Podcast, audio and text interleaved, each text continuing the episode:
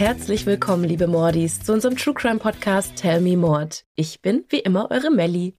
Und ich bin Fuxi. Ich freue mich heute ganz besonders auf unsere Aufnahme, denn wir haben uns schon so lange nicht mehr gehört, also zumindest nicht für eine Podcastaufnahme, denn ich war drei Wochen gar nicht im Lande. Ja, ey, also wenn ihr Melli folgt, ihr habt's gesehen, also es war einfach so ein traumhafter Urlaub. Zumindest sah es bei Instagram so aus. Ja, es sah nicht nur bei Instagram so aus, es war wirklich richtig, richtig cool. Wer es nicht weiß, ich war drei Wochen in Kolumbien und habe dafür im Vorhinein von ganz vielen Leuten erstmal gesagt bekommen, was möchtest du da? Da ist es total gefährlich und hast du keine Angst? Leute, ihr braucht wirklich überhaupt keine Angst haben, wenn ihr dahin geht. Das Land hat sich so sehr verändert und allein die Landschaft, die Natur, die Menschen, die Kunst, alles hat mich einfach so in den Bann gerissen und ich konnte gar nicht aufhören zu posten. Ich musste die ganze Zeit irgendwie mein Handy oder zumindest eine Kamera in der Hand haben, weil mich an jeder Straßenecke irgendwas Neues geflasht hat. Ich so, oh mein Gott, das muss ich unbedingt teilen.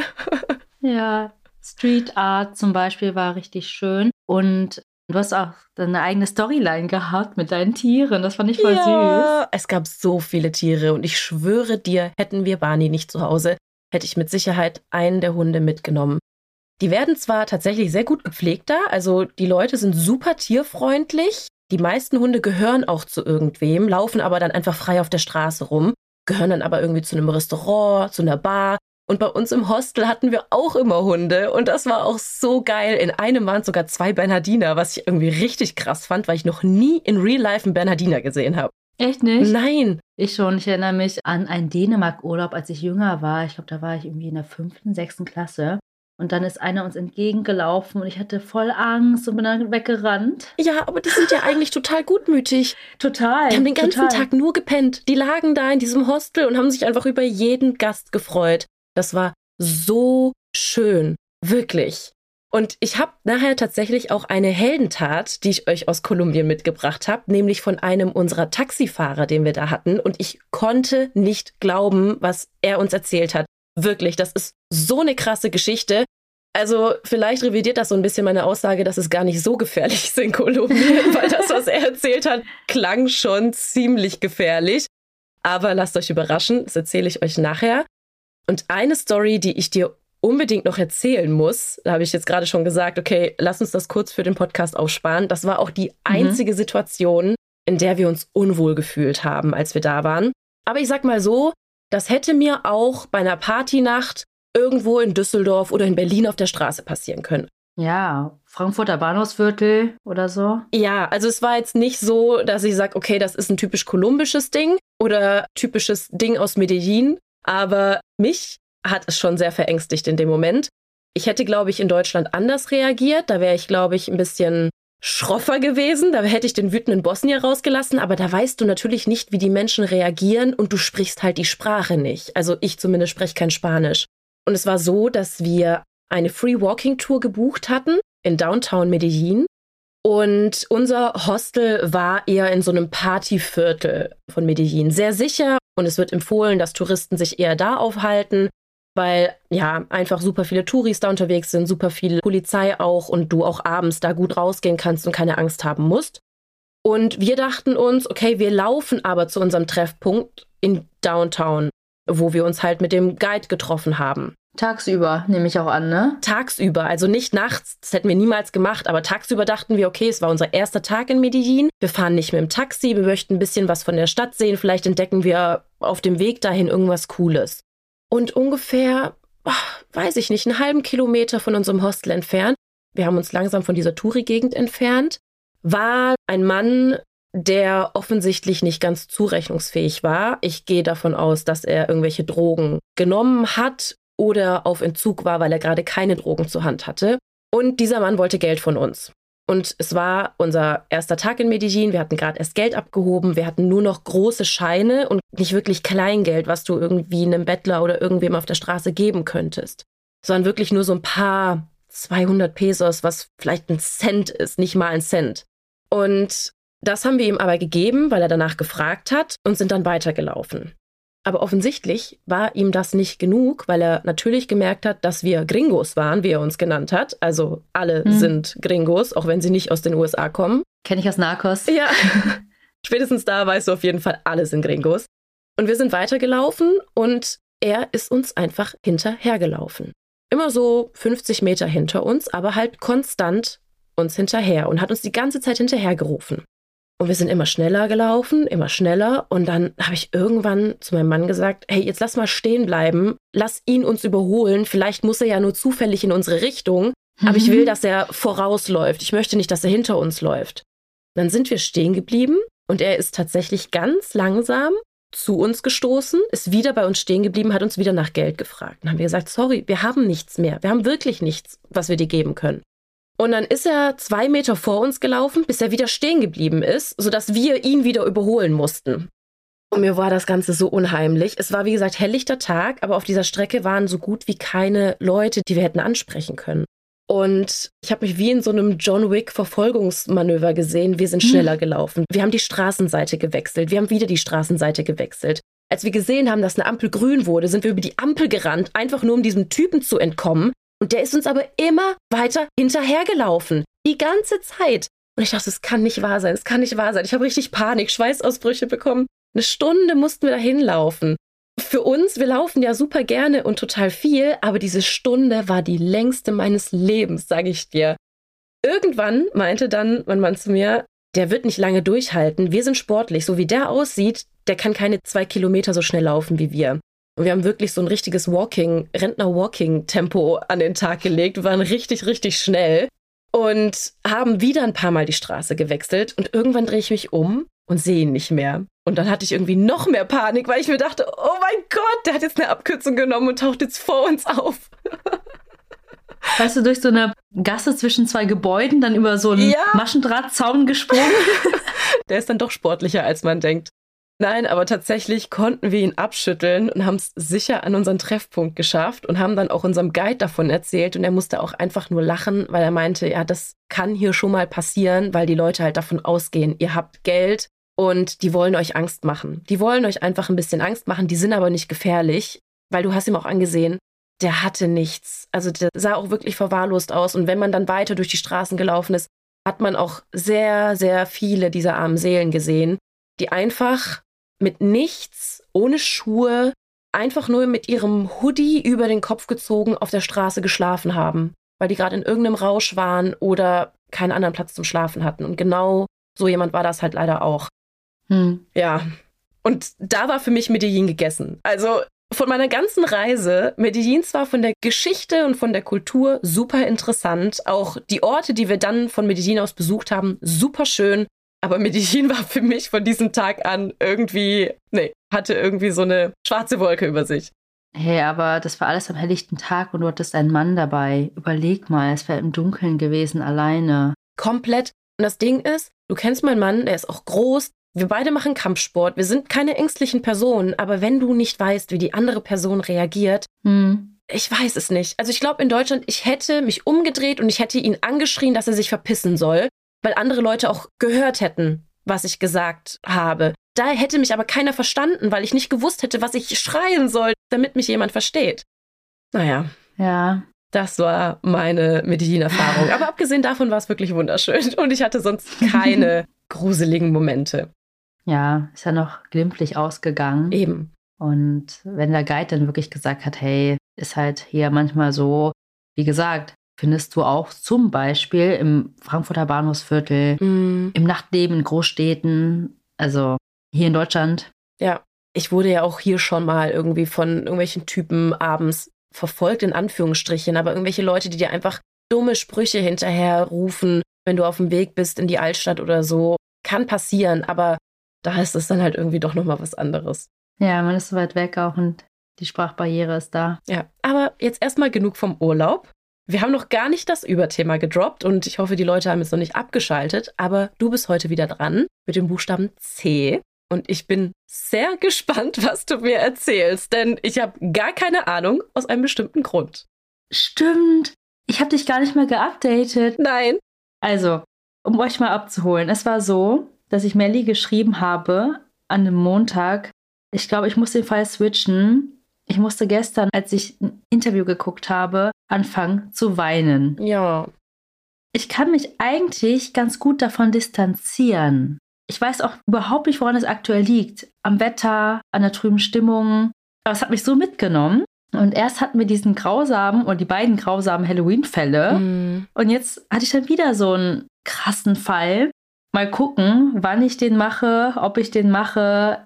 Eigentlich möchte ich ihn euch aber nicht vorenthalten. Und außerdem soll die ganze Zeit die Mühe, die ich da reingesteckt habe, auch nicht umsonst gewesen sein. Und die Tränen, die du vergossen hast. Ja, genau. Meine armen Wimpern. nee, aber mal sehen. Vielleicht werde ich ihn zu gegebener Zeit nachholen. Keine Ahnung. Vielleicht machen wir ihn auch zusammen oder in einem ganz anderen Setting oder als Special, vielleicht losgelöst vom Alphabet, weil das ist ein Fall, der ging krass durch die Medien. Auch ein Fall wieder, mit dem man gut in unserem Alter relaten kann. Ich glaube, das hat mich so mitgenommen. Mm, kann ich absolut nachvollziehen. Wir wollen jetzt natürlich nicht zu viel verraten, um euch ja dann nicht zu viel zu spoilern, wenn wir den Fall mal machen, aber kann ich absolut verstehen. Das ist auch gar nicht so lange her, dass es passiert ist und ja, irgendwie ganz viele Komponenten, wo man sich total hineinversetzen kann. Hm. Und auch die sehr viele Fragen aufwerfen. Ja. Und das ist immer so ein bisschen dieses Gruselige. Ich weiß noch, bei Zodiac, da habe ich auch gesagt, ich hätte einen Dreiteiler machen können mm. über Zodiac. So viele offene Fragen. Mm. Weil das wiederum so weit entfernt und ist auch schon etwas länger her. Ja, und bei dem Fall hast du ja auch gesagt, da ist der Prozess noch nicht gewesen. Ja. Weshalb es ja dann auch noch mal schwieriger ist, wirklich verifizierte Informationen zu bekommen. Es haben zwar schon viele über diesen Fall berichtet, aber alles noch bevor der Prozess überhaupt gestartet ist. Hm. Jetzt fragen sich alle, hä, sag doch bitte einfach, was es ist. Nein, nein, mache ich nicht. Aber jetzt verrat uns das Überthema. Ja, ja, ja, genau. Also, ich habe euch jetzt einen anderen Fall mitgebracht. Ihr seht es auch schon im Überthema hier, also für die Hörer jetzt. Ne? Ihr könnt es schon lesen. Melly sitzt immer noch fragend vor mir. Der eher Fuchsi-typisch weird ist. Ich liebe es. also lasst uns gerne wissen, was ihr darüber denkt. Das Überthema ist nämlich Catfish. Oh, I love it. I love it. Okay, schieß los. Kennst du den Fall? Ich kenne einen Fall, der in die Richtung geht, auch mit dem Überthema Catfish, aber lassen wir uns jetzt alle mal überraschen, worüber Fuchsi heute spricht. Also, erstmal für die, die nicht wissen, was dieser Begriff überhaupt bedeutet. Der Begriff Catfish ist angelehnt an einen Süßwasserfisch, den Katzenfisch, und Catfish ist dementsprechend Englisch, und dieser täuscht lebende Köder vor, um andere Fische anzulocken. Catfishing bedeutet das Erstellen einer gefälschten oder falschen Online-Identität, zum Beispiel mit einem anderen Aussehen und falschen Informationen, um andere eben zu täuschen. Das Ziel ist es, Aufmerksamkeit zu bekommen und manche haben sogar richtig betrügerische Absichten. Ich kenne diesen Begriff ganz oft aus dem Kontext, wenn man Leute beschreibt, die einen zu krassen Beauty-Filter benutzen. Auf Instagram oder so. Ich habe zum Beispiel Kumpels, die sagen zu mir, Alter, ich hatte ein Date und sie war voll der Catfish. Weil die Fotos auf ihrem Online-Dating-Profil anders aussahen, als sie in Wirklichkeit aussieht. Und Leute, jeder, der schon mal Online-Dating gemacht hat, hatte bestimmt mindestens einmal die Situation, wo du denkst, okay, that's not you. Das bist nicht du auf diesem Foto. Und tatsächlich ist meiner ehemaligen Mitbewohnerin genau so was passiert. Also nicht nur hier irgendwie Fake Beauty Filter oder Bilder waren zu weit entfernt. Das war so krass. Die hatte sich mit einem getroffen. Er sollte zu ihr nach Hause kommen und wir haben in einer Wohnung gewohnt. Ich war in meinem Zimmer und ich wusste, sie hat das Date. Und es klingelt an der Tür und wirklich Drei Sekunden später höre ich die Tür zuknallen, sie an meine Tür klopfen, sie reißt die Tür auf, sagt, Melly, das war nicht der vom Foto. Ich so, wie? Sah der nur ein bisschen anders aus? Die so, nein, das war nicht der vom Foto. Der hatte eine Cappy auf, hat die bis ins Gesicht reingezogen und dachte, sie merkt das nicht. Ich so, was? Hat sie mir die Fotos gezeigt und hat gesagt, ey, der sah komplett anders aus. Komplett anders. Der hat einfach andere Bilder benutzt. Ich mir denke, wie abgebrüht kannst du sein? Oh, dann finde ich es auch wieder gruselig, dass der dann auch weiß, wo ihr wohnt. Ja, irgendwie schon. Aber jetzt ja nicht mehr. Also tatsächlich, wir haben es nicht abgesprochen. Meiner Mitbewohnerin ist das auch passiert. Mm -mm. Aber zum Glück hatten die das Date irgendwo draußen, also in der Altstadt. Und der Typ kam zu dem Date und es war wirklich ein ganz anderer. Und er fand das lustig, dass er das gemacht hat. Also er hat Fotos von seinem Freund benutzt und er fand das richtig lustig. Er hat sich richtig cool gefühlt, dass er das gemacht hat sie hat dann tatsächlich mit ihm das Date dann gehabt, mm -mm. weil sie meinte, er tat ihr leid. Oh mein ich Gott. so, was? Der hat dich voll getäuscht. Ja. Das wäre auch voll der gute Grund gewesen, sich einfach umzudrehen und zu sagen, tschüss. Ja. Tatsächlich wurden meine Fotos auch mal benutzt, ne? Habe ich das erzählt? Also Nee. mir wurde das von irgendwem, also keine Ahnung, das ist auch schon Jahre her, damals war ich noch in einer Beziehung und dann schickt mir das jemand zu und meinte so, hä, bist du auf der Suche? Und ich so, was? Und guck diesen Screenshot an, dann waren das meine Instagram-Bilder, aber mit einem anderen Namen, irgendwie Alina 17 oder so, keine Ahnung. 17 Jahre alt. Ja, 17 Jahre alt. Ich so, was? Hä, geht das? Ich weiß es nicht mehr, keine Ahnung. Vielleicht war es auch 18, aber es war auf jeden Fall irgendwie super jung. Und ich dachte mir nur so, was willst du damit bezwecken? Ja, Aber du wirst uns bestimmt gleich erzählen, was Leute damit bezwecken möchten. genau. Also, wir sind voll abgedriftet, aber ich war ja noch gar nicht beim Fall. Heute geht es um den Fall Janelle Potter. Ich weiß noch nicht genau, wo ich anfangen soll. Also, dieser Fall ist so weird, am Ende auch ein bisschen tragisch und traurig.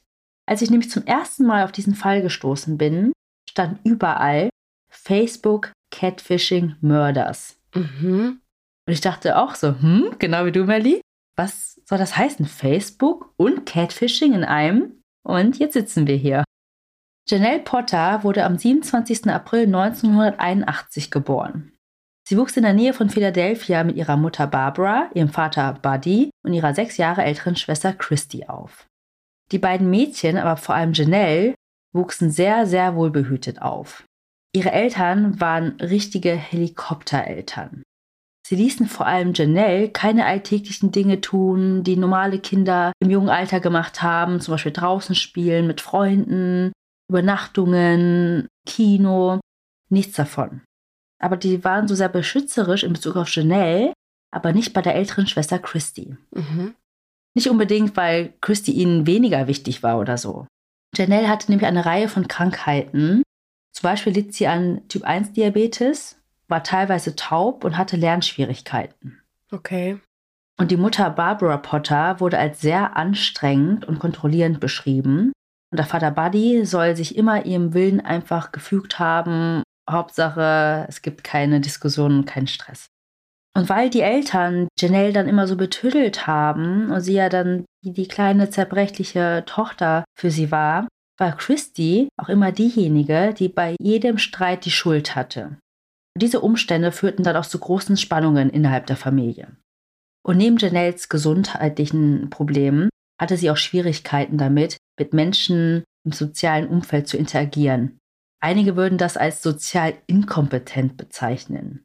Also es fing auch ganz früh an, dass sie als Kind keine sozialen Signale richtig deuten konnte. Sie konnte zum Beispiel nicht erkennen, ob die Kinder gerade einen Spaß machen oder etwas ernst meinten. Das klingt auch nach einer leichten autistischen Störung vielleicht. Habe ich auch gedacht. Das führte dann auch dazu, dass sie sich oft mit den anderen Kindern dann in die Haare bekommen hat. Mhm. Wenn die irgendwas gesagt haben, was so ein kleiner Spaß war, hat sie das total ernst genommen und hat einen Wutausbruch gehabt. Also es war sehr schwierig für sie damals. Und dadurch hatte sie auch nicht die allerbeste Zeit in der Schule. Und das haben die Eltern dann auch gemerkt, weil sie kam ja immer niedergeschlagen nach Hause, fand keine Freunde und sie fühlten sich dann gezwungen, etwas dagegen zu tun. Also an sich ist es ja richtig gut, für seine Kinder einzustehen, wenn sie traurig sind, wenn sie Probleme haben, wenn sie vor allem in der Schule irgendwie Gemobbt oder gehänselt werden. Ja. genau oder keinen Anschluss finden, dass man vielleicht dann schon sagt, hey, ne, wir können auch so eine Spielgruppe machen oder mal Dich beim Sport anmelden oder keine Ahnung, beim Ballett, ich weiß es nicht. Ganz genau. Aber Janelles Eltern haben einfach komplett übertrieben. Die haben sich wirklich überall eingemischt und das führte dazu, dass Janelle nie für sich selbst einstehen musste. Sie hat nie gelernt, unabhängig zu sein und auf eigenen Beinen zu stehen. Mhm. Also im Grunde genommen wuchs Janelle mit dem Gefühl auf, unbesiegbar, unantastbar zu sein. Sie lernte halt, dass sie Menschen behandeln konnte, wie sie wollte und dass sie dafür nie Ärger bekommen würde. Denn wann immer einer der Mitschüler sie ärgerte, schritten ihre Eltern ein. Sie gingen zur Schulleitung, gingen zum Klassenlehrer oder zur Klassenlehrerin, haben sich beschwert, haben bei den Eltern der anderen Kinder angerufen. Also Janelle musste nie selbst etwas tun. Immer waren die anderen schuld und sie war die arme kleine Janelle. Hattest du auch so Leute in der Klasse? Vor allem so Eltern? Ja, ja, ja. Oh mein Gott. Also bei mir war das zu Hause gar nicht so. Meine Eltern waren so, klär das selber. Also im Grunde habe ich echt immer alles selber geklärt. Aber es gab so Kinder, die wurden so krass von ihren Eltern betüdelt und egal was war, das Kind hat mal stand eine 1, eine 1 minus nach Hause gebracht, standen die Eltern auf der Matte und mussten mit der Lehrerin sprechen. Und ich dachte mir so, oh mein Gott, ich muss zum LRS und meine Eltern wissen das nicht mal. Was ist das? Ich hatte eine Lese-Rechtschreibschwäche, scheinbar. In einem Test, in einem Test. Und daraufhin musste ich zu einem Förderkurs. Ah, das hast du erzählt. Ja. Oh Mann. Einmal und danach hatte ich wieder eine Eins. Aber egal. Wegen des Kurses. Ja, vielleicht. Also, es gab zum Beispiel eine Situation, da hat Janelle behauptet, dass ein anderes Mädchen ihr ins Gesicht geschlagen hat, weil sie zu hübsch sei. Mhm. Und das hat nicht gestimmt? Nee, ich glaube, sie hat sie wirklich geschlagen. Ich fand es halt nur so komisch, dass das der Grund gewesen sein soll. Also, ich finde so ein Schlag ins Gesicht auch überhaupt nicht in Ordnung. Aber die Eltern haben dieses andere kleine Mädchen fast verklagt. Was? Und das ist so übertrieben einfach. Mhm. Aber ihr hört das ja schon ein bisschen raus. Es gibt einen besonderen Charakterzug von Janelle, der für den heutigen Fall wirklich wichtig ist. Nämlich ist sie eine extreme Lügnerin. Mhm. Und ich meine damit wirklich nicht hier und da mal ein kleiner Schwindel, um irgendwie, weiß ich nicht, besser dazustehen oder einfach, weil man sich keine Lust hat, mit jemandem zu treffen oder sein Zimmer nicht aufräumen möchte oder sowas. Nein, sie hat so gut wie immer bei allem gelogen. Und das meistens, um Aufmerksamkeit zu bekommen. Es gab zum Beispiel eine Zeit, in der sie allen erzählte, sie hätte Krebs. Einfach so?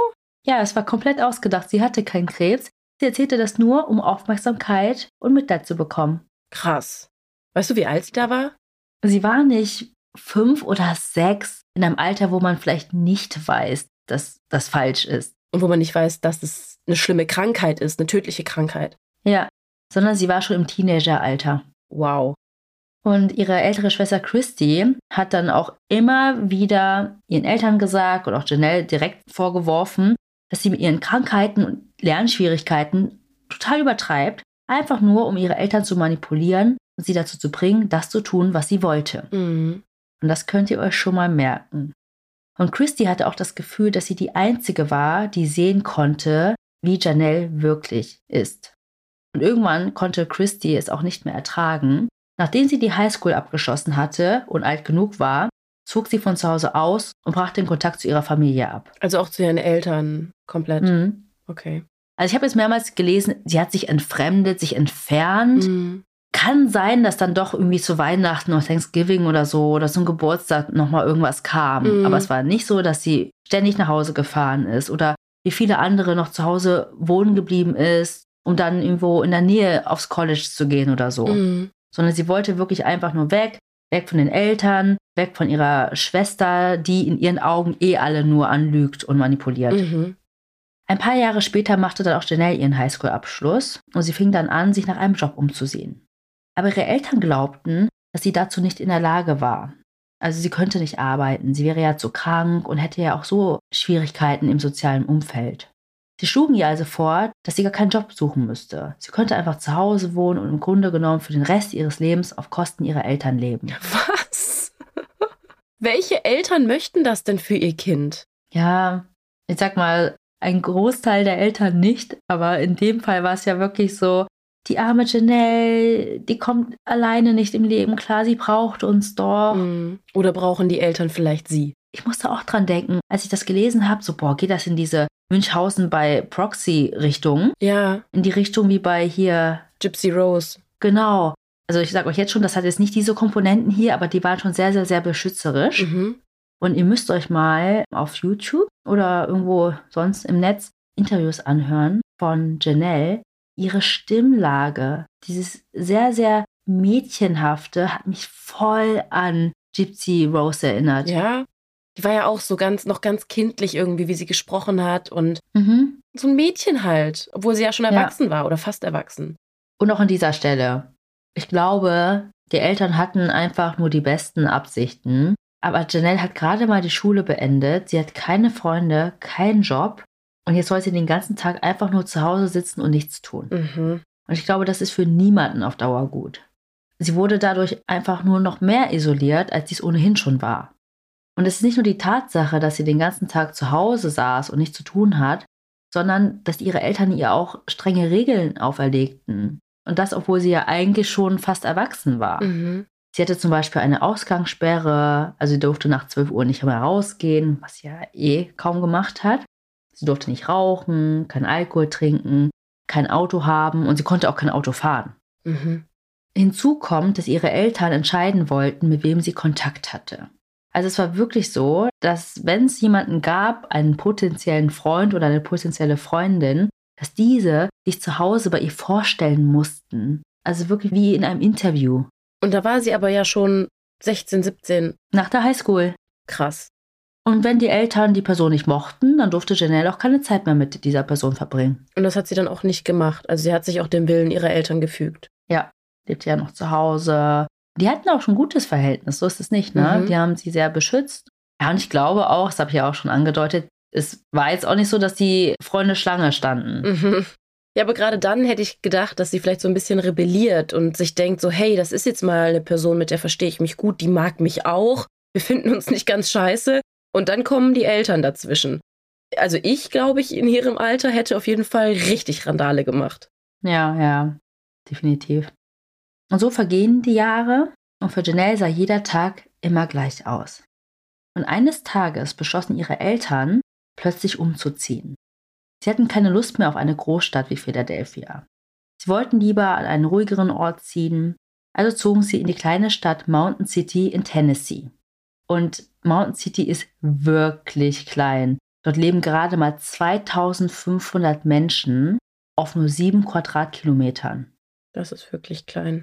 Und das ist, wenn du es mit Philadelphia vergleichst, mit 1,5 Millionen Menschen. Also ich glaube, du kannst fast keinen größeren Kontrast ziehen. Mhm.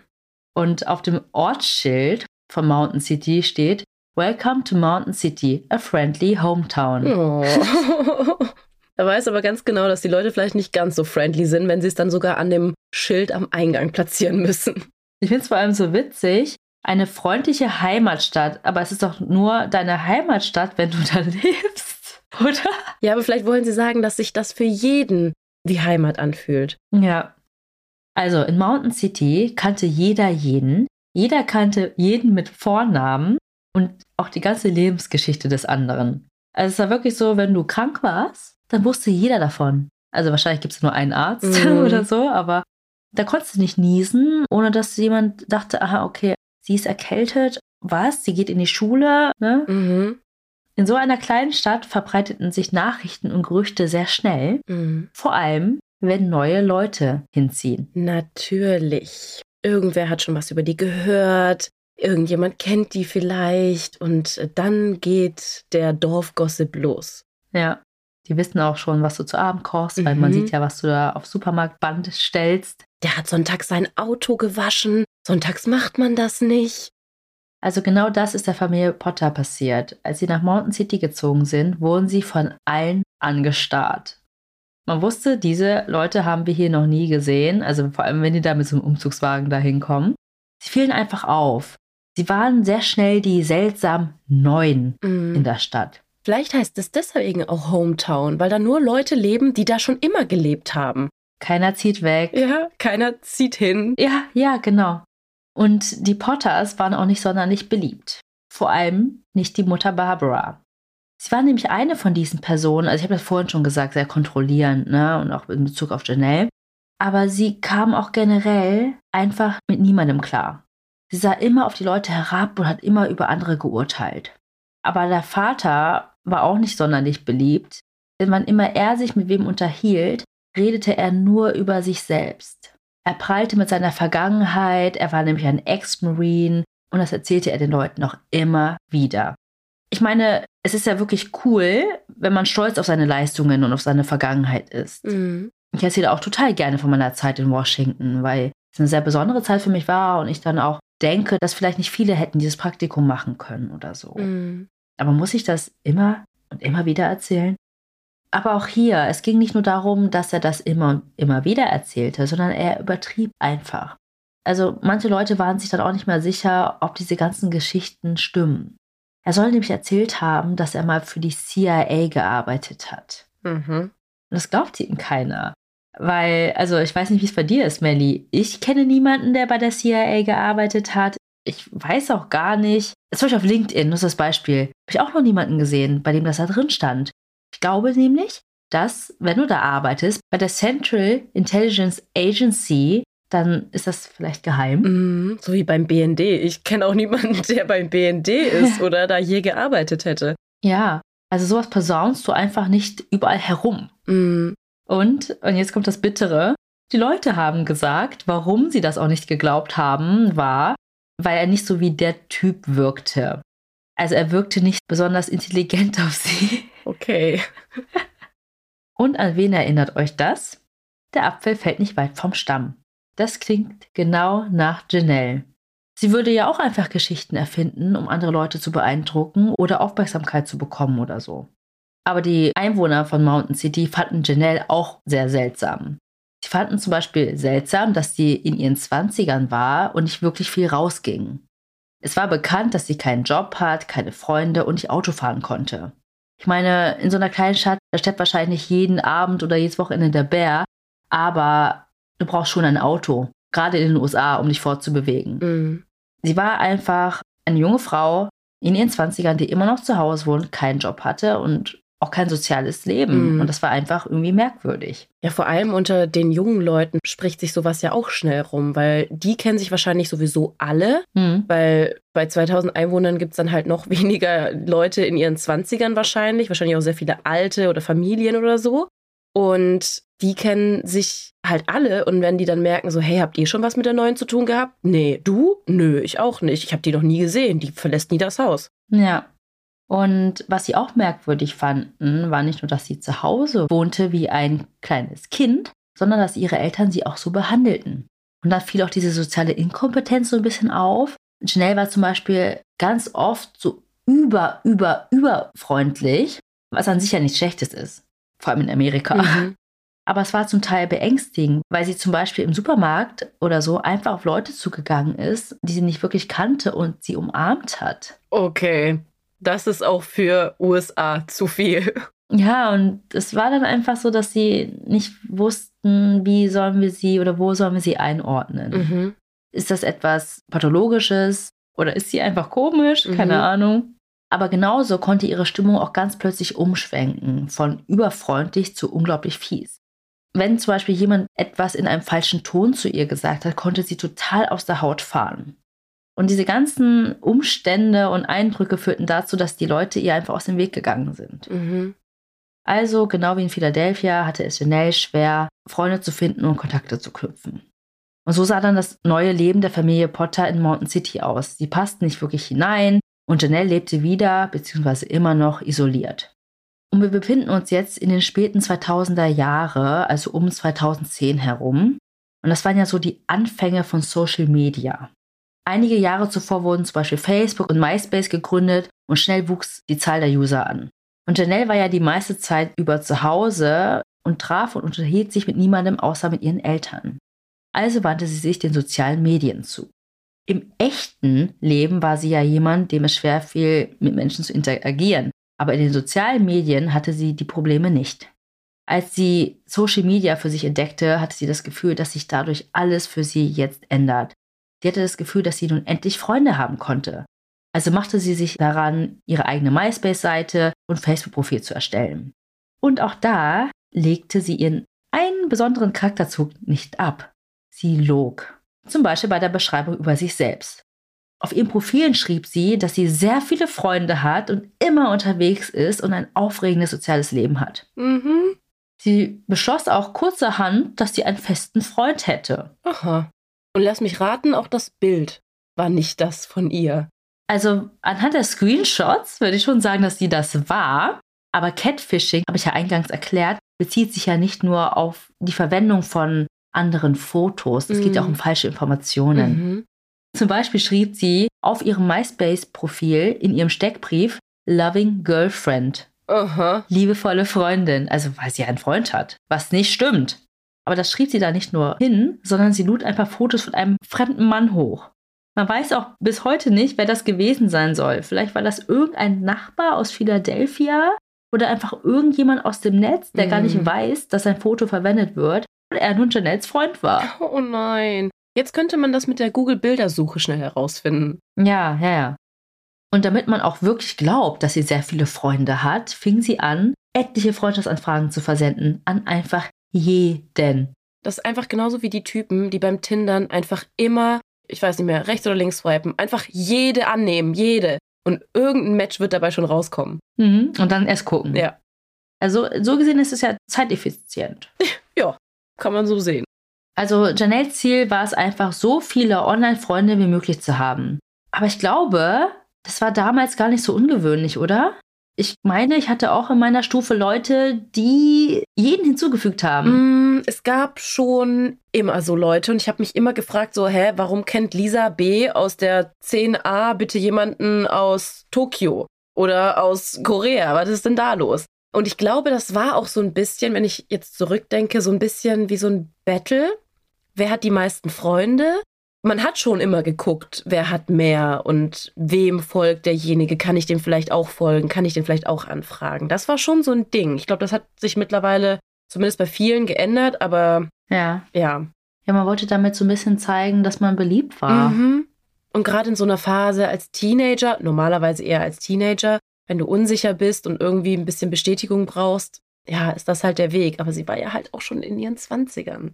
Mhm, genau. Und du musst dir aber vorstellen, die saß dann zu Hause und hat sich online ihre kleine Fantasiewelt geschaffen. Mhm. So wie ich bei Farmville. Ja, stimmt. Also online führte sie ein einigermaßen unabhängiges Leben. Aber ihre Eltern hatten trotzdem die Passwörter zu ihren Social-Media-Accounts, damit ihre Mutter ihre Online-Aktivitäten überwachen kann. Und das mit Anfang, Mitte 20. Ihre Mutter überwachte alles, was sie da so trieb, mit wem sie schrieb, was sie postet. Und so lebte Janelle eine ganze Zeit lang. Aber krass, dass sie das überwacht hat, dann hat sie ja auch die ganzen Lügengeschichten ihrer Tochter gesehen. Ja, habe ich mir dann auch gedacht. Ich finde die beiden so unangenehm. Vom Look her, oder was? Beides. Ich muss jetzt wirklich sagen, beides, aber es ist mehr die Art. So ein bisschen ignorant. Mhm. Und ich kann mir vorstellen, dass die Mutter das zwar gelesen hat und dachte, ach, ach, Weißt du? Ja. Ach, der Vater, der erzählt ja auch Lügengeschichten. Ach, das hat sie ja. von ihrem Papa. also so lebte Janelle dann eine ganze Zeit lang, also dieses isolierte Leben in Mountain City, bis sie 2009 Tracy Greenwell kennenlernte und diese Janelles erste richtige und echte Freundin wurde. Aber auf Facebook. Nee, tatsächlich hat sie die 34 Jahre alte Tracy in einer Apotheke kennengelernt. Ach, krass. Also die gibt es wirklich. Sie arbeitete dort und eines Tages kam Janelle in die Apotheke, um ein Rezept abzuholen und die beiden kamen ins Gespräch. Tracy kannte Janelle schon eine Weile vom Sehen und sie hatte irgendwie Mitleid mit ihr. Sie hat ja gesehen, dass sie immer allein unterwegs war und es war dadurch offensichtlich, dass sie keine Freunde hatte. Also bot Tracy Janelle an, mit ihr und ihren Freunden etwas zu unternehmen. Und tatsächlich musste Tracy wirklich zu einem dieser Vorstellungsgespräche der Potters gehen. Oh nein, wie unangenehm. Aber offensichtlich waren Janelles Eltern mit Tracy einverstanden, denn von da an entwickelte sich eine wirklich enge Freundschaft. Sie verbrachten sehr viel Zeit miteinander, sie unternahmen Ausflüge zusammen und Janelle hatte tatsächlich dann wirklich ihr erstes eigenes soziales Leben. Mhm. Sie unternahm Dinge, die normale junge Menschen in dem Alter tun. Sie ging Outdoor-Aktivitäten nach, zum Beispiel sind die klettern gegangen. Solche Dinge hat sie davor einfach nie gemacht. Mhm. Aber das war nicht ihr einziges erstes Mal.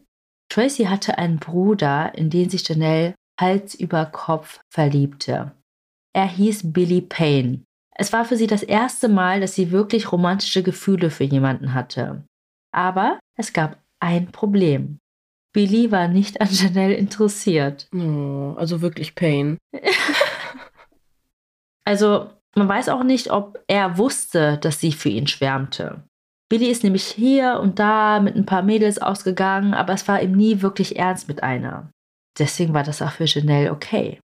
Aber dann ging Billy mit einer Frau namens Billie Jean Hayworth aus. Ja, es ist ein bisschen verwirrend, weil sie denselben Vornamen haben. Vor allem heißt sie Billie Jean. Ja, also ich nenne ihn jetzt Billy und sie nenne ich Billie Jean. Okay. Naja, auf jeden Fall dateten sich die beiden und verliebten sich auch ineinander. Und die Leute um sie herum sagten, dass sie einfach perfekt zusammengepasst haben, dass sie einfach Seelenverwandte waren. Zum Beispiel fiel der Begriff A Match Made in Heaven. Oh Gott, ich rutsch gleich aus. Sie waren wie füreinander geschaffen. Und Billy war es also diesmal ernst mit dieser Frau. Und das gefiel Janelle überhaupt nicht. Sie war nämlich mittlerweile besessen von Billy und sie würde alles in ihrer Macht Stehende tun, um sich zwischen die beiden zu stellen. Oh mein Gott, der weiß ja noch nicht mal, dass sie auf ihn stand. Oder vermutlich nicht. Um das vorwegzunehmen, Tracy sagt später, dass sie es auch nicht gewusst hat. Ja, dann war das einfach komplett nur in ihrem Kopf. Ja, beziehungsweise hört sich das auch an, als ob sie auch nie einen Move gemacht hat. Und vielleicht hätte Billy ja doch Interesse an ihr gehabt. Aber irgendwie auch nicht verwunderlich, weil sie hatte ja nie ein soziales Leben. Sie kannte ja gar keine sozialen Interaktionen. Mitte 20 dann das erste Mal überhaupt romantische Gefühle zu haben und dann nicht zu wissen, wie man sich der anderen Person gegenüber verhält oder wie man seine Gefühle äußert, ist irgendwie auch verständlich. Mhm. Und jetzt kommen wir zu einem dritten ersten Mal von Janelle. Sie war zwar insgeheim in Billy verliebt, trotzdem ließ sie sich etwas später auf ihren ersten richtigen Freund ein. Mhm. Aber das war nicht irgendwer. Ihre Freundin Tracy hat noch einen zweiten Bruder. Fast. Sie hat Janelle mit ihrem Cousin verkuppelt, Jamie Kurt. Fast. Janelle war also zuerst an Tracys Bruder interessiert und jetzt ist sie mit Tracys Cousin zusammen, der ja automatisch auch Billys Cousin ist. Mhm. Die beiden fangen also an, sich zu daten und sie sind sich gar nicht so unähnlich. Er ist ein bisschen älter, schon in seinen 30ern, aber auch sehr unbeholfen in sozialen Interaktionen. Janelle soll auch seine erste Freundin gewesen sein. Oh nein. Ihm fiel es auch schwer, Beziehungen aufzubauen und Freundschaften zu schließen. Denn genauso wie Janelle verstand er auch nicht immer so die sozialen Signale und Vibes. Und also, die haben schon ganz gut zusammengepasst eigentlich. Also, es war jetzt alles super neu und aufregend für Janelle, aber gleichzeitig musste sie ihre Beziehung geheim halten. Janelle wusste, dass ihre Eltern überhaupt nicht damit einverstanden wären, wenn sie wüssten, dass sie eine Beziehung hat. Eine echte romantische Beziehung zu einem Mann. Und das hatte auch nicht unbedingt was mit Jamie zu tun. Also ich glaube generell einfach das Wissen, dass die eigene Tochter mit jemandem ausgeht. Und um ihre Geheimbeziehung führen zu können, hat Jamie Janelle irgendwann ein Handy gekauft, damit sie heimlich miteinander simsen und telefonieren konnten. Und das Krasse hier ist einfach, das muss ich nochmal betonen, die beiden sind einfach schon erwachsen. Mhm. Sie war ja schon mittlerweile jetzt Mitte, Ende 20 und er Mitte 30 und sie mussten rumschleichen wie so Teenager. Mhm. Aber das war jetzt nicht nur irgendwie so eine Brief-Online-Beziehung, sondern Jamie war tatsächlich ziemlich oft bei den Potters zu Hause und die Eltern hatten keinen blassen Schimmer. Er gab sich nämlich als Computertechniker aus, also er kannte sich gut mit Computern aus und hat bei denen immer irgendwas repariert oder irgendwas erklärt. So schreibt man eine E-Mail, keine Ahnung. Das ist aber ganz schön oft hier. Ja, ich muss ganz schön viele E-Mails schreiben. Ja, auch das geht schon wieder nicht.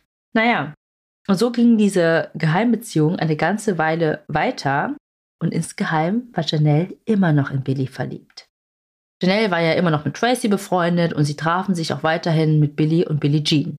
Und eines Tages gab Billie Jean bekannt, dass sie schwanger ist. Und Janelle hatte bis zu diesem Zeitpunkt immer noch insgeheim gehofft, dass Billy und Billie Jean sich irgendwann trennen würden. Aber jetzt ist sie schwanger. Und ich glaube, bei ihr ist nun auch endlich der Groschen gefallen, dass die beiden eine wirklich ernsthafte Beziehung führen. Ja. Und für Janelle brach eine Welt zusammen. Und das ist auch der Zeitpunkt, an dem sie an einem Plan schmiedet. Nachdem Billie Jean ihre Schwangerschaft bekannt gegeben hat, bekam sich plötzlich mega viele Hassnachrichten und Kommentare auf ihrer Facebook-Seite von fremden Accounts. Also da standen wirklich richtig fiese, schlimme Dinge drin. Zum Beispiel wurde sie als Hure beschimpft, dass sie eine schlechte Mutter sein wird, weil sie ein Drogenproblem hat und dass man ihr den Tod wünscht. Aber nicht nur ihr, sondern auch, dass ihr Baby stirbt. Oh mein Gott. Also ich finde das so abartig. Vor allem stell dir vor, du bist frisch schwanger, freust dich, willst es jedem erzählen und dann liest du solche Nachrichten. Mhm. Und wahrscheinlich wissen es ja auch noch nicht so viele Leute. Ja, und weißt du, wie einer der Accounts hieß, von dem all diese Nachrichten und Posts kamen? Matt Potter. Ja, also dieser Name kommt euch bestimmt bekannt vor und offensichtlich auch Billy und Billie Jean, denn sie konfrontierten Janelle damit. Sie fragten sie halt, wer ist das? Was treibt er da? Kennst du ihn? Und Janelle antwortete, oh, das ist nur mein Bruder. Er setzt sich für mich ein. Hä? Was? Also, erstens, nicht nur, dass es eine offensichtliche Lüge ist. Sie hat keinen Bruder. Ja, eben. Zweitens, wenn du sowas tust, Gehen wir mal davon aus, dass Janelle dahinter steckt. Warum benutzt du deinen eigenen Nachnamen? Och Mann, aber vielleicht hat sie es einfach, weiß nicht, sie war so wütend und dann hat sie ganz viele Profile erstellt und bei den ganzen Profilen ist ihr dann irgendwann mal die Kreativität ausgegangen und dann war es halt Matt Potter. Oder es ist einfach so abwegig dann, dass es deswegen gut ist. Ja, aber dann bist du doch nicht so doof und sagst dann, das ist mein Bruder. der sich für mich einsetzt. A, wissen die, dass sie keinen Bruder hat? Und B, hat sie sich ja damit selbst verraten. So, wofür soll er sich einsetzen? Warum? Ja, genau. Das verstehe ich bis heute nicht. Ja. Also, dann muss es ja einen offensichtlichen Grund geben, weshalb er sich für sie einsetzt. Dann hätte ich aber auch nachgefragt, so, warum? Was haben wir dir getan? Was ist los? Mhm. Und wie reagieren jetzt Billy und Billie Jean darauf? Also, die sind auch dann dahinter gekommen, dass sie keinen Bruder hat. Und dann gab es einen Riesenstreit zwischen Janelle, Billie Jean und Billy. Und Tracy stand ja irgendwie zwischen den Stühlen, aber sie stellte sich auf die Seite ihres Bruders und ihrer zukünftigen Schwägerin. Ja, auch verständlich. Aber Jamie, der Cousin von Billy und Tracy, ist ja Janelles fester Freund und er stellt sich hinter Janelle. Auch irgendwie verständlich. Ja. Aber an dieser Stelle hörte Janelle nicht auf, diese fiesen Nachrichten zu versenden, weil sie ja offensichtlich leugnet, dass sie dahinter steckt. Es wäre ja dann auch komisch, wenn sie dann damit aufhört. Mhm. Also ihr Freund hat ihr geglaubt, dass sie das nicht war. Ja. Okay. Weil sonst hätte ich jetzt gerade gedacht, wenn er das geglaubt hätte und sich trotzdem auf ihre Seite stellt, dann hätte ich mir gedacht, okay, soziale Kompetenz gleich minus 100. ja, das ist aber schon Intelligenz, würde ich fast sagen. Aber es geht ja noch weiter. Es war jetzt nicht so, dass sie immer weiter diese Nachrichten verschickt hat, sondern sie behauptete, dass sie nun auch ganz viele Hassnachrichten erhält. Und diese waren auch mega krass. Ihr wurde mit extremer Gewalt gedroht, also dass man sie zerstören will, dass man ihr den Kopf abschlagen will. Okay. Also richtige Drohungen. Und aufgrund des Streits behauptete Janelle dann, dass Billie Jean dahinter steckt. Hm, jetzt dreht sie natürlich den Spieß um. Und ich meine, ich habe es schon ein bisschen vorweggenommen. Billie Jean steckte nicht dahinter. Ihr könnt es euch vielleicht denken. Chanel erstellte sich Fake-Profile und schrieb sich all diese Nachrichten selbst.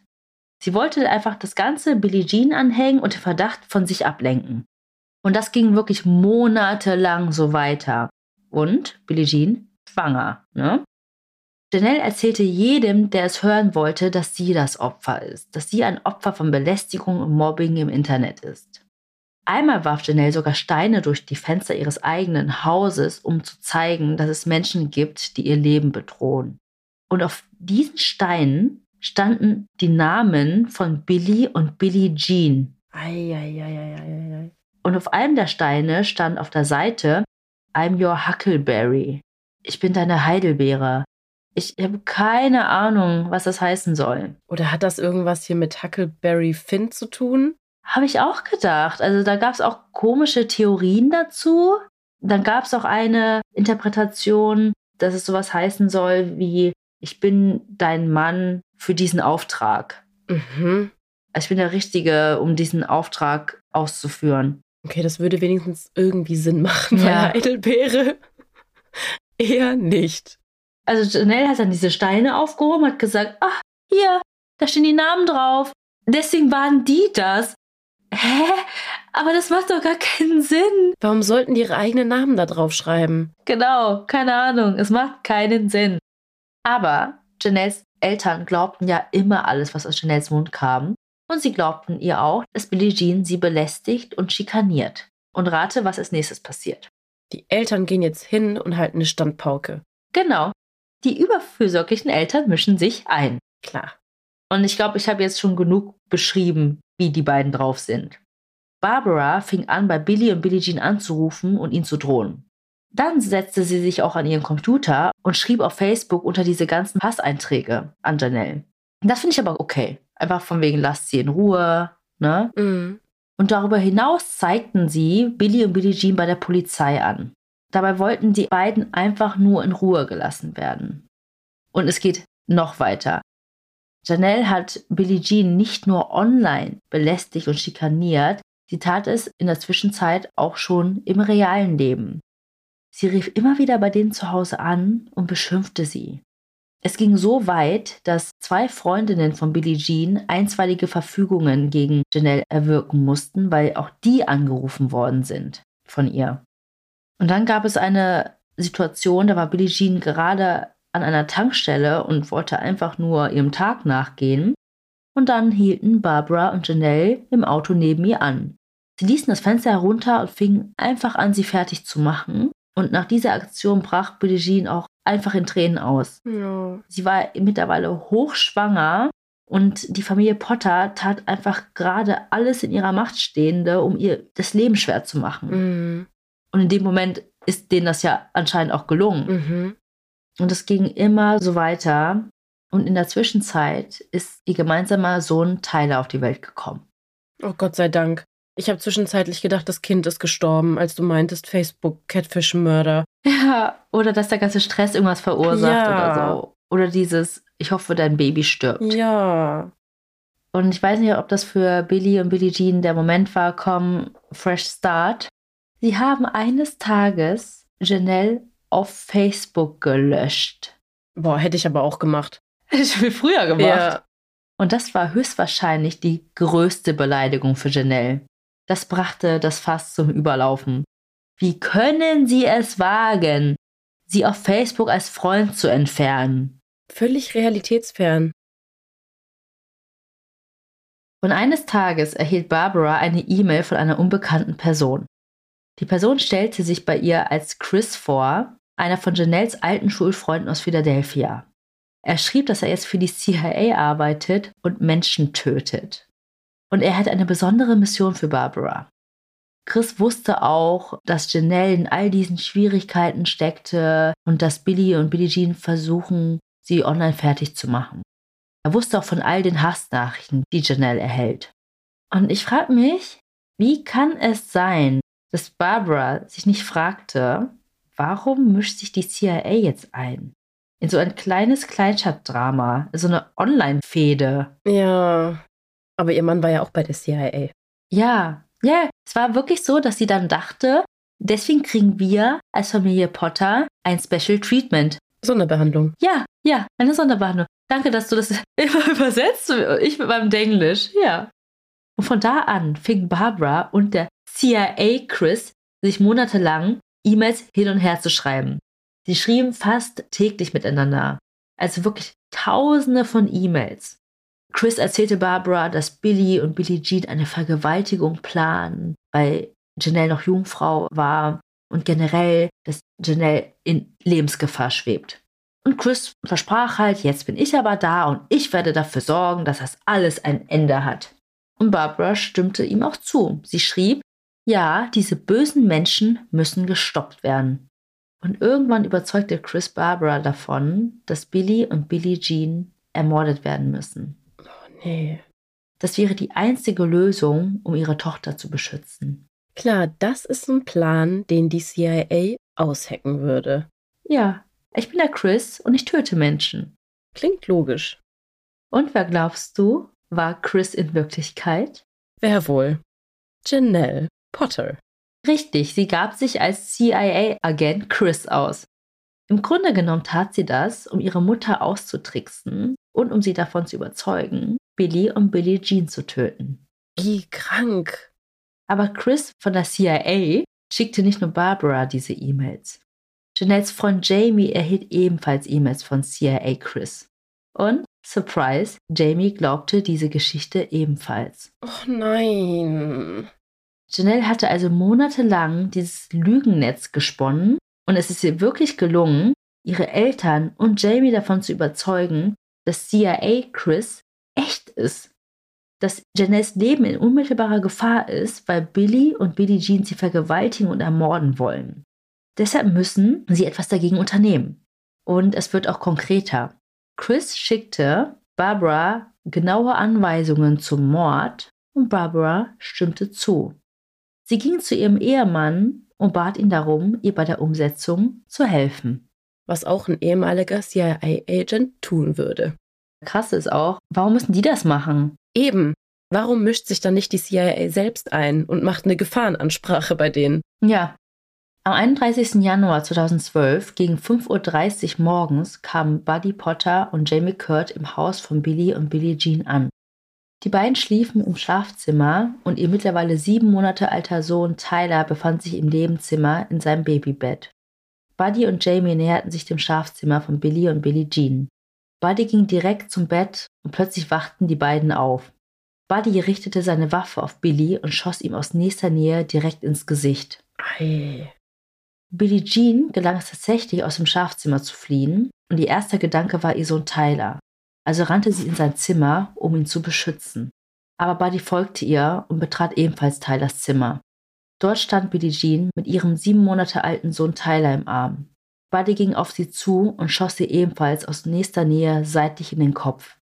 Nachdem Buddy sowohl Billy als auch Billie Jean erschossen hat, gab er Jamie ein Messer und befahl ihm, Billy die Kehle durchzuschneiden, um sicherzustellen, dass er nicht überlebt. Oh Gott. Und das tat er dann auch. Mm -mm und im Anschluss flohen beide vom Tatort.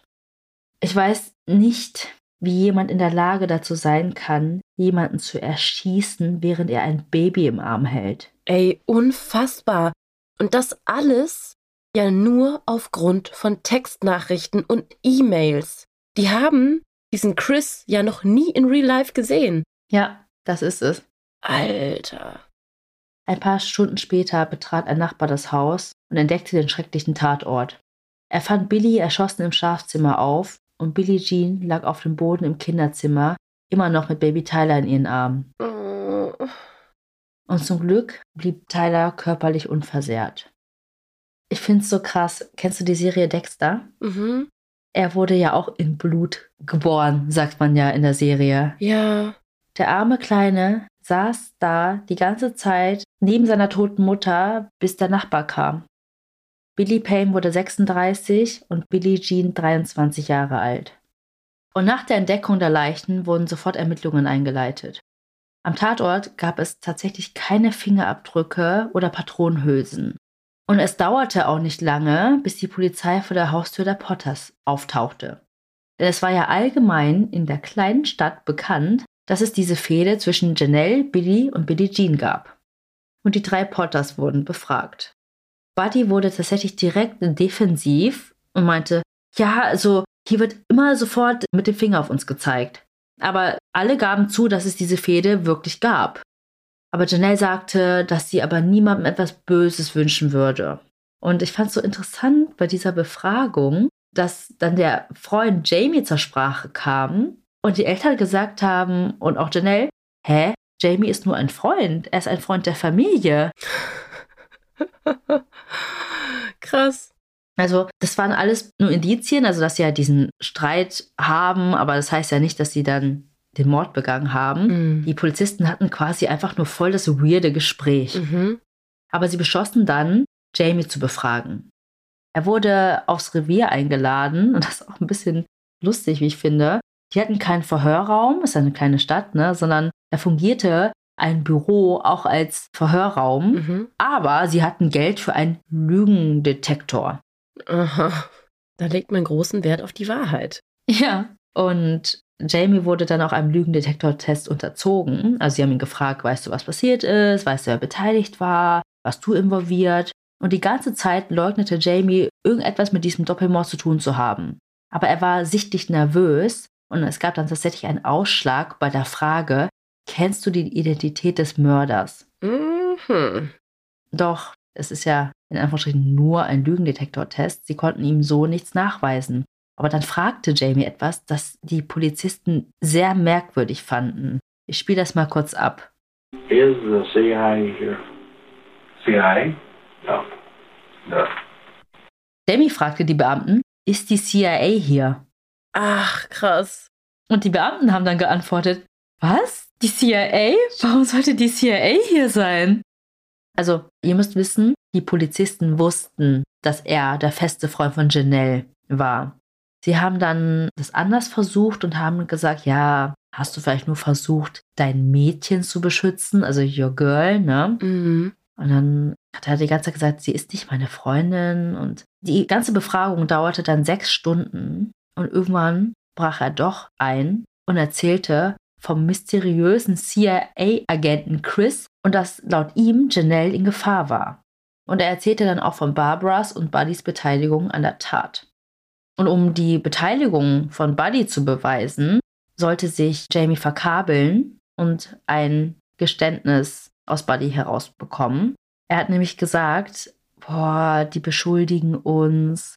Und dann, das fand ich so lustig. Du musst wissen, die Potters waren auch sehr religiös. Sagt Buddy Potter, Jiminy Christmas. Hä? Statt Jesus Christ. Was?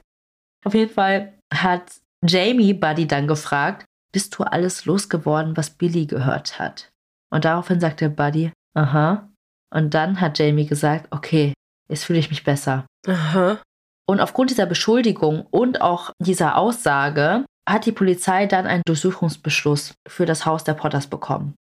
Zur gleichen Zeit brachten sie Buddy zur Befragung aufs Revier und er bestritt vor Ort dann jegliche Beteiligung an dem Ganzen.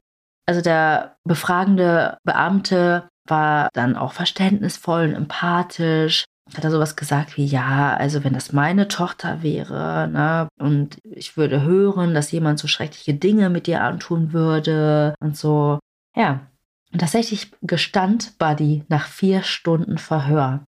Er rief dann seine Frau an und sagte, ja, bevor du es von wem anders hörst, ne, hier mhm.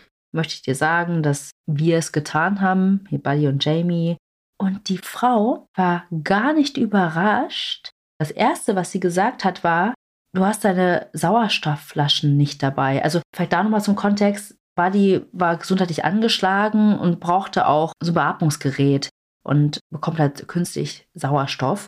Dann hat sie die ganze Zeit gesagt, sag, du bist unschuldig und so. Und sie sagt auch bis heute noch, wenn Buddy nicht genug Sauerstoff bekommt, dann erzählt er unwahre Geschichten. Hä, aber sie war doch diejenige, die am Anfang mit dem vermeintlichen CIA-Agent geschrieben hatte. Ja, aber das wollte sie ja auf gar keinen Fall zugeben. Also sie wollte sich quasi da rausziehen aus der Affäre und nach mir die Sintflut. Ja, also sie hat aber auch trotzdem gesagt, hier sag einfach, du bist unschuldig. Okay. Ja, und von wegen, wenn du keinen Sauerstoff kriegst, dann erzählst du Unsinn. Genau, du bist nicht zurechnungsfähig. Die mhm. haben dich immer vier Stunden dort behalten und weißt nicht, wovon du redest. Und währenddessen durchsuchte die Polizei das Haus der Potters. Und es ist so verrückt, ich lade euch Fotos hoch, ne? Ich habe ja von meinem Texas-Urlaub erzählt, ja? Amerika, Waffen, ne? Spezieller Fall. Aber in dem Haus der Potters, das war ein reines Waffenarsenal. Man konnte 60 verschiedene Waffen im ganzen Haus finden. Unter anderem auch eine AK-47. Was? Messer überall da hing zum Beispiel so ein Hirschgeweih oder so an der Wand und da lag einfach ein Messer drin. Über seine Sauerstoffflaschen hing einfach so ein Gurt mit Munition. Krass. Mit so Shotgun-Patronen. Und ich meine, ich finde das auch, boah, krass, voll das Indiz, aber das beweist ja gar nichts. Mhm. Was wirklich merkwürdig war, war, dass es im ganzen Haus Fotos der Opfer herumlagen. Von Billy und Billie Jean von Billie Jean und ihren Freundinnen. Was? Aber nicht irgendwie, weißt du, als Gedenkstätte oder sowas, sondern es waren ausgedruckte Facebook-Fotos und teilweise zerrissen. Heißt, Barbara hat versucht, die Beweise zu zerstören und über ein Bild von Billie Jean stand Bitch. Es ist schon wirklich sehr auffällig, aber sag mal, die werden ja auch die E-Mails gefunden haben oder nicht? Ganz genau. Google-Suchanfragen. Noch viel geiler. Ja, die haben auch den Computer dann mitgenommen, aber auf der Ladefläche von Buddys Pickup Truck hat man sechs große Müllsäcke voll mit geschreddertem Papier. Es war der gesamte E-Mail-Verkehr zwischen Barbara und Chris. Ausgedruckt? Ausgedruckt. Sie haben jede einzelne E-Mail ausgedruckt und dann geschreddert. Oh mein Gott, oh mein Gott, oh mein Gott. Ja, Papierkorb. äh, oder verbrennen.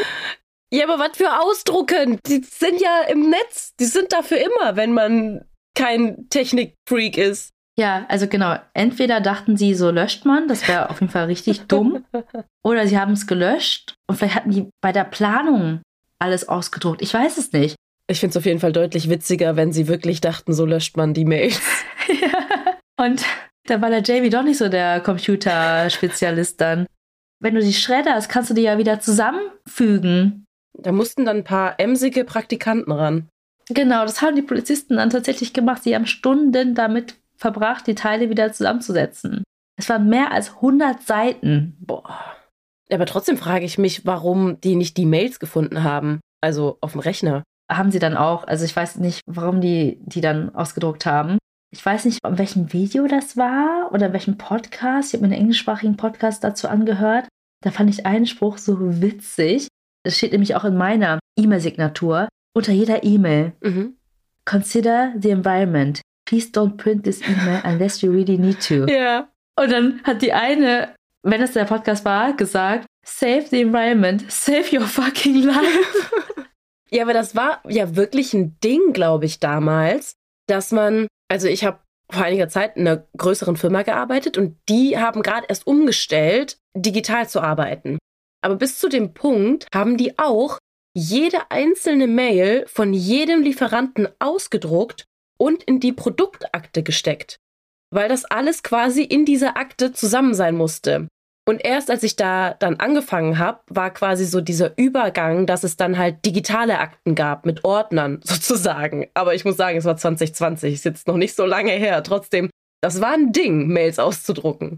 Ich kenne das aber auch aus manchen Firmen. Also das machen auch einige einfach, um ihre To-Dos haptisch zu haben. Mm. Finde ich auch nicht sehr umweltfreundlich. Was ich aber bis heute nicht verstehe, ist dieses Kündigung in Papierform. Ja. Ich wollte mich echt veräppeln. Ja, verstehe ich nicht. Na gut. Auf jeden Fall war dieser ganze Schriftverkehr der Beweis für ein Motiv.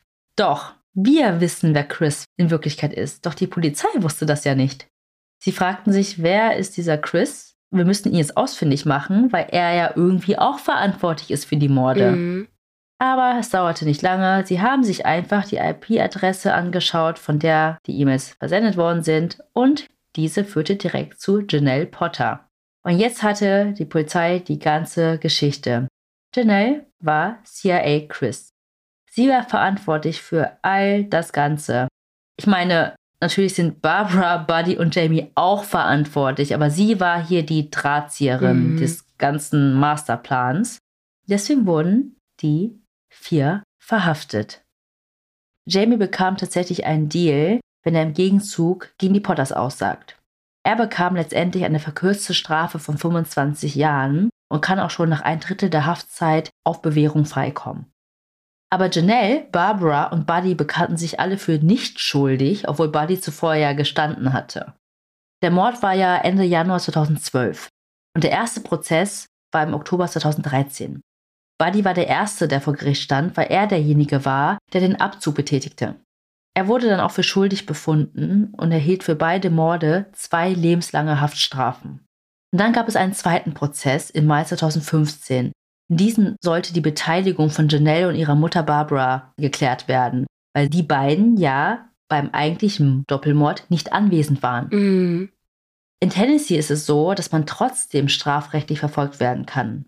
Also es reicht im Grunde, wenn du jemanden dazu ermutigst, eine Straftat zu begehen, mit der Absicht, dass diese Straftat dann auch passiert. Du bist dann genauso schuldig wie die Person, die den Abzug drückt. Ist das nicht in Deutschland auch so?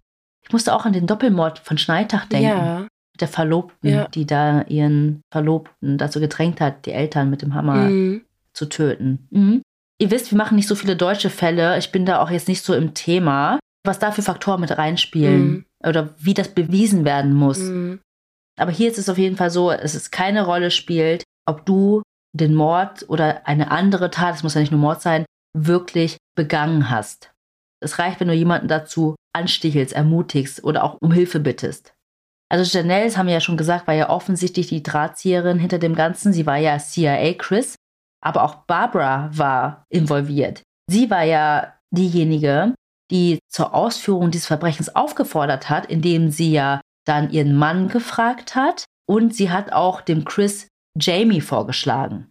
Sie führte auch die ganze Kommunikation zwischen allen und Chris. Sie schrieb auch die meisten E-Mails an ihn. Um euch mal einen kleinen Auszug zu geben, sie schrieb zum Beispiel, wir haben genug, keiner möchte jemanden umbringen, aber wir werden es tun. Ja, okay. Und zwei Wochen vor der Tat schickte Barbara sich selbst einen Link zu einem Artikel mit dem Titel Kann Gott einem Mörder vergeben?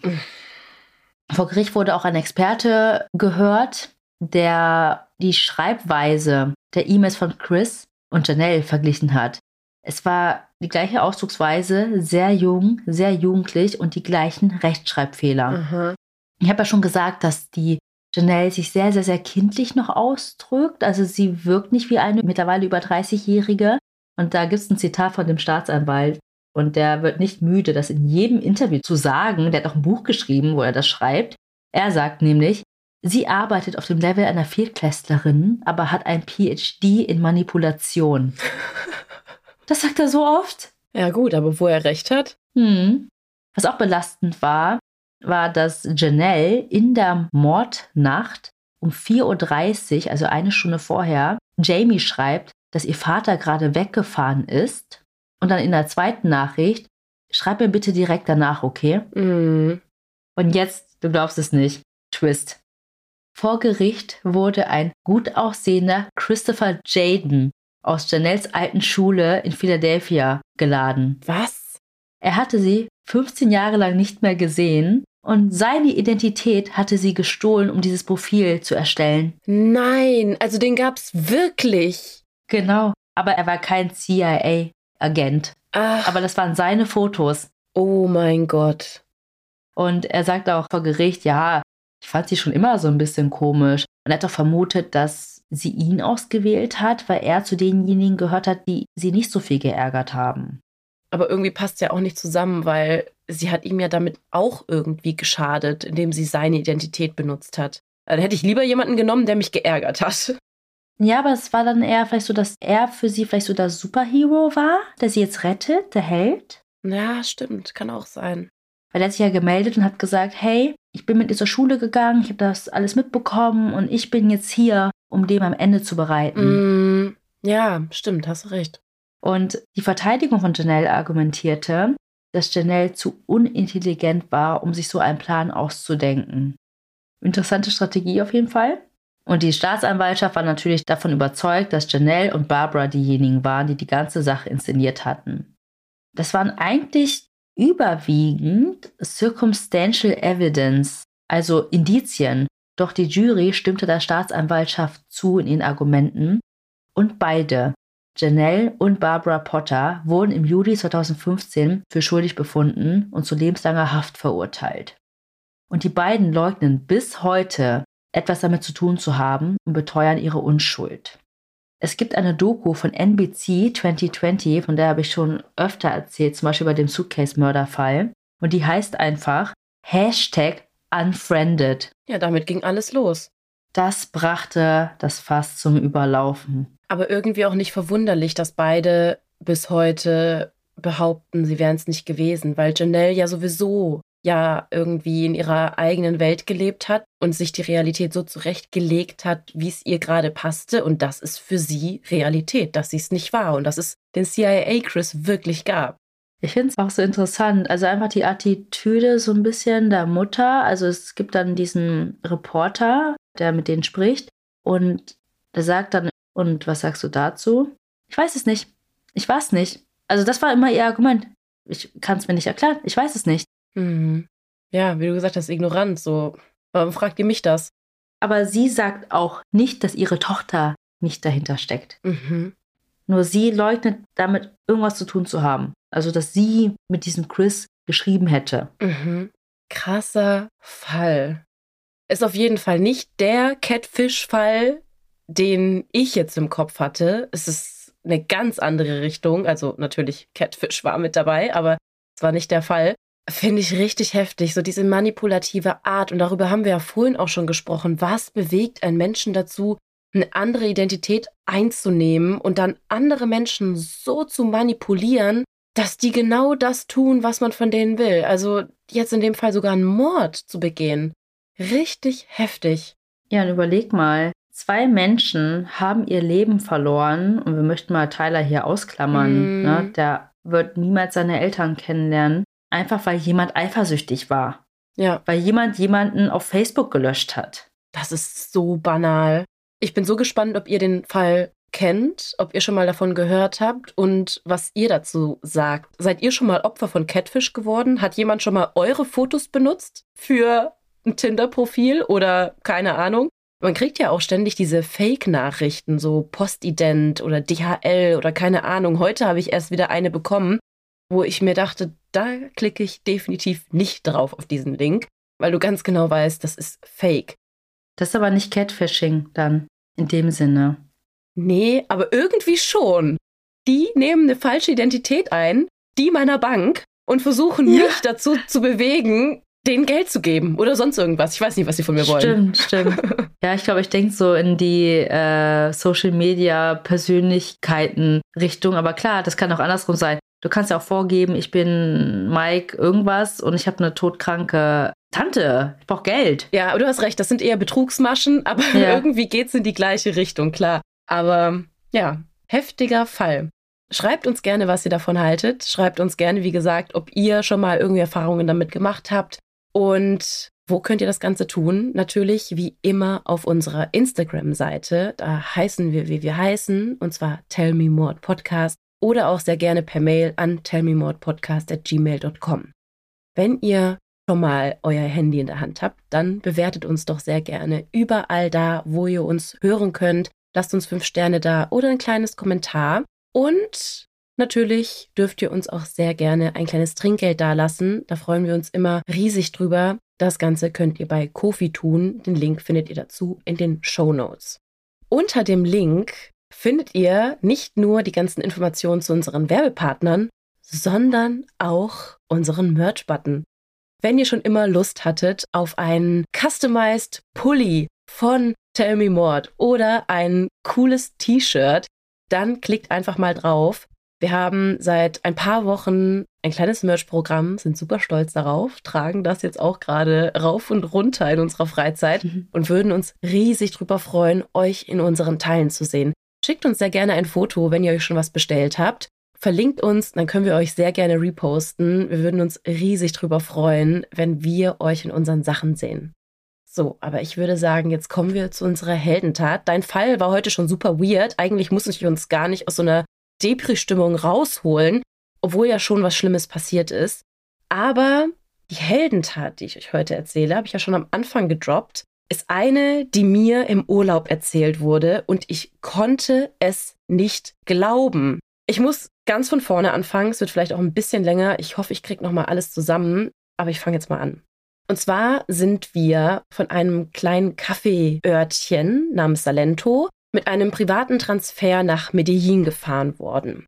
Und wir haben die Fahrt zwei Tage vorher gebucht. Ein Taxifahrer oder ein Fahrer hat das angenommen, hat uns an dem Morgen abgeholt und war super, super kommunikativ, super freundlich, hat jahrelang in den USA gelebt, in Florida, ist dort auch mehr oder weniger aufgewachsen. Seit er drei war, hat er dort gelebt und war eigentlich Amerikaner durch und durch. Und du hast es ihm auch angemerkt, so wie er spricht. Es war auf jeden Fall Ami-Slang. Kleine Side Note, weshalb er in Kolumbien lebt. Er hat eine größere Menge Bargeld von A nach B gebracht aus unbestimmter Herkunft.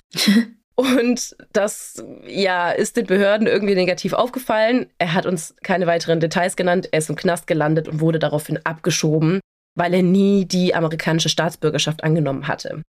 Und seitdem er in Kolumbien lebt, arbeitet er als privater Taxifahrer und macht dann halt öfter so längere Routen, so wie jetzt in dem Fall. Unsere Strecke war jetzt auch so sechs Stunden. Und eines Tages, hat er uns erzählt, hat er eine Anfrage über diese Buchungswebsite bekommen, so ähnlich wie Uber, Daytrips oder so hieß das. Und das war eine Fahrt von Medellin nach Bogota. Und man muss wissen, diese beiden Städte, ich kann es dir jetzt nicht in Kilometern sagen, aber sie liegen sehr weit auseinander und die Fahrt hätte ungefähr 500 bis 600 Dollar gekostet. Und als er diese Anfrage gesehen hat, dachte er sich so, geil, klar, nehme ich an. Er selbst kam aus Medellin und 600 Dollar ist schon ziemlich viel Geld in Kolumbien. Als er diese Anfrage dann angenommen hat, hat er eine private Nachricht auf dieser Website von der Person bekommen, die ihm diese Anfrage gestellt hat. Und zwar war das die Mutter eines Anfang 20-jährigen Kanadiers, der drei Monate zuvor in Medellin gekidnappt wurde. Und sie hat ihm erzählt, dass ihr Sohn in einem Crackhaus in einer Favela in Medellin gefangen gehalten wird und unter Drogen gesetzt wurde und sie immer wieder erpresst wird, um ihm Geld zu schicken. Und der Sohn ist da quasi als Druckmittel, damit die Mutter diesen Leuten da immer weiter Geld schickt. Und zwar war es so, dass der Junge, als er in Medellin feiern war, eine Kolumbianerin kennengelernt hat. Und diese Liaison, sag ich mal, ging ungefähr eine Woche lang. Und irgendwann meinte sie zu ihm, hey, Hotelleben ist ja irgendwie ganz nett, aber ist voll teuer. Komm, ich zeig dir mal, wo ich herkomme. Das ist auch gar nicht so weit weg, dann lernst du auch mal meine Family kennen, wir wohnen alle zusammen, bla bla bla. Und er ist dann dorthin mitgekommen, alleine, also er war komplett alleine unterwegs. Und dort wurde er dann überwältigt, unter Drogen gesetzt und gefangen gehalten. Und die Mutter meinte, nachts, also so hat ihr Sohn ihr das erzählt, nachts wären die alle wohl so unter Drogen, so unter Crack und so. Er ist zwar gefesselt, aber manchmal schafft er es, weil die alle so gegen 4 Uhr morgens so weggetreten sind, sich ein Handy zu schnappen und mit ihr zu kommunizieren. Und sie meinte, genau das ist so ein Zeitpunkt, wo du ihn abholen musst. Ich schicke dir die Adresse, ich weiß, wo er ist, du musst da hinfahren und um 4 Uhr morgens ihn abholen. Oh Gott, sie hätte auch ein Catfish sein können. Sie hätte auch ein Catfish sein können, klar, aber das Geld wird ja über diese Buchungswebsite ja. direkt transferiert, über Kreditkarte. Heißt, er wird bezahlt. Nee, aber man hätte ihn ja auch gefangen nehmen können, meine ich. Ja, gut, aber er ist halt auch Kolumbianer, er hat auch nicht so viel Geld. Also es ist nicht so lukrativ, wenn du einen Kanadier festhältst. Ja, ja.